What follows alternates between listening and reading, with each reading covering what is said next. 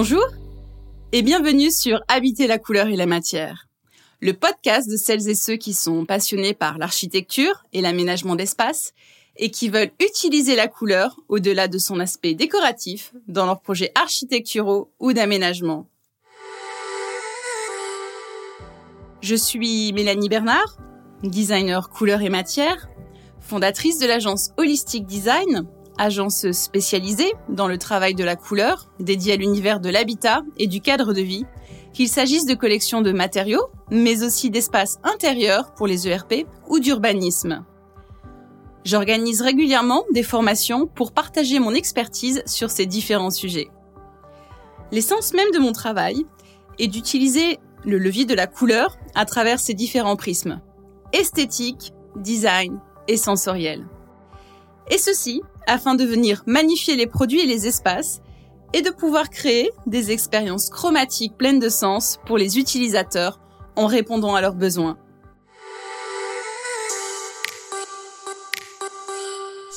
Ce nouvel épisode est le quatrième d'une série spécifique sur la couleur dans les ERP et aujourd'hui, je vais vous parler de l'influence de la couleur dans le milieu hospitalier.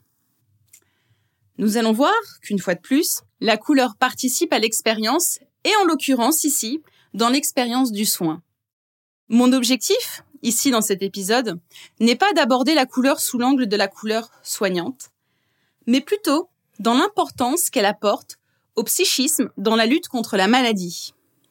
Et là, je nous amène à nous questionner la qualité de l'environnement hospitalier n'est-il pas, pour le malade, le premier témoignage sensible de la qualité de l'accueil dont il est l'objet Et là, je vais vraiment parler d'un point de vue de l'expérience en tant qu'être humain, en tant que, patient, et non pas en tant que cas clinique. Ce sujet de l'influence de la couleur dans le domaine de la santé est aussi un de mes domaines de prédilection. Je vous en avais déjà parlé dans l'épisode dédié aux EHPAD, en fait, il s'avère que le milieu médical est le domaine dans lequel j'ai démarré mes premières recherches sur ce sujet. Et j'ai eu l'occasion d'interroger et de rencontrer énormément d'architectes, mais aussi de médecins et de directeurs techniques, et de travailler avec eux sur des projets de réhabilitation de certains espaces en tant que coloriste conseil. Ce que j'observe depuis que j'étudie ce sujet, c'est qu'il y a tout de même une légère évolution. En fait, de plus en plus, l'univers blanc et plutôt glacé, on va dire, qui a laissé place à un sentiment de malaise, euh, un, sentiment qui est complètement anxiogène pour les patients, devient coloré pour justement essayer de créer du lien avec la vie. Le souci, une fois de plus, c'est qu'on en arrive parfois à une utilisation vraiment abusive de la couleur. Et pour reprendre une expression qui m'est assez chère, on en arrive parfois presque à un carnaval de couleurs qui ne confère en aucun cas de vertu fonctionnelle à la couleur. Dans un hôpital, il est important de considérer les besoins des patients, mais aussi ceux du personnel soignant. Ainsi, le combo couleur, matière et lumière dont je vous parle souvent doit pouvoir répondre aux différents besoins. À savoir le stade plus ou moins élevé de besoin de soins, mais aussi la nécessité d'avoir un cadre de travail stimulant pour le personnel qui est en mouvement permanent. Et donc, une fois de plus, quand je vous parle de couleurs, je ne parle pas que des couleurs vives, des couleurs primaires ou beaucoup trop saturées, parce qu'il est fortement recommandé d'utiliser plutôt des coloris aux tonalités intermédiaires qui sont beaucoup plus gaies et beaucoup plus lumineuses que les couleurs primaires qui sont beaucoup plus monotones.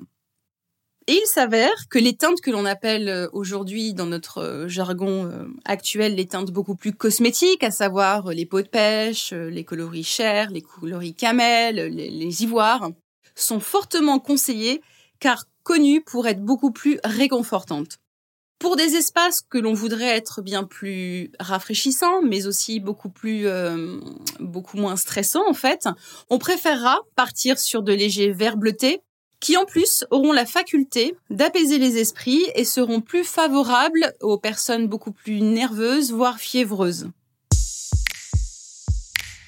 Les diverses expériences scientifiques que j'ai pu trouver montrent que les patients réagissent bien aux espaces colorés et il est démontré que la couleur leur apporte un vif intérêt. N'oublions pas que certains patients séjournent plusieurs jours, voire plusieurs semaines au sein des hôpitaux. Ces personnes restent donc dans les mêmes espaces pendant des heures dans une position généralement verticale. Et cette position verticale est très importante à prendre en compte dans l'utilisation des couleurs sur les différentes surfaces. En effet, quand on est allongé, on peut facilement imaginer que les plafonds peuvent devenir un terrain de jeu pour pouvoir susciter de l'intérêt aux personnes qui sont alitées. Du coup, je dirais que les plafonds ne doivent surtout pas être oubliés. Idéalement, dans un aménagement conçu de manière fonctionnelle, les plafonds doivent contraster avec les murs de la pièce. S'ils sont très hauts, je dirais qu'ils doivent être beaucoup plus foncés que les murs de la pièce. Ça va vous permettre d'offrir la possibilité à un patient alité de poser son regard sur une teinte un peu plus sombre et donc un peu plus reposante pour les yeux, tandis que lorsque le patient est assis, qu'il a besoin d'être en mouvement, rien ne le stimulera mieux que de voir des couleurs plutôt gaies et claires au mur.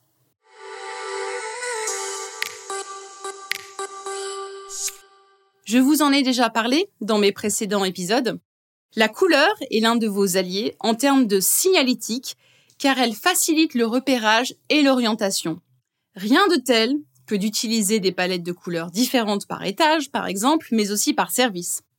Autre point clé, autre point important que l'on a déjà vu dans les autres épisodes, c'est que la couleur permet de sécuriser les lieux en les rendant accessibles à tous, que l'on soit déficient moteur ou visuel. Et là, je vais reprendre l'exemple que je vous prends assez souvent, qui est celui de la cage d'escalier. Un contraste suffisant entre le coloris de la marche et celui de la contre-marche va permettre d'alerter la vigilance des différents utilisateurs. Pour aller plus loin sur cet aspect de la couleur, je vous invite vivement à écouter les épisodes 4 et 5, couleur et fonctionnalité, mais aussi couleur et conception universelle, si vous souhaitez approfondir ces sujets. Et enfin, pour conclure, je terminerai sur une phrase d'Hippocrate. Hippocrate, médecin déjà très réputé de son vivant, Hippocrate euh, disait toujours Il faut non seulement que le médecin fasse ce qui convient, mais il faut que son entourage et le malade lui-même concourent au même but.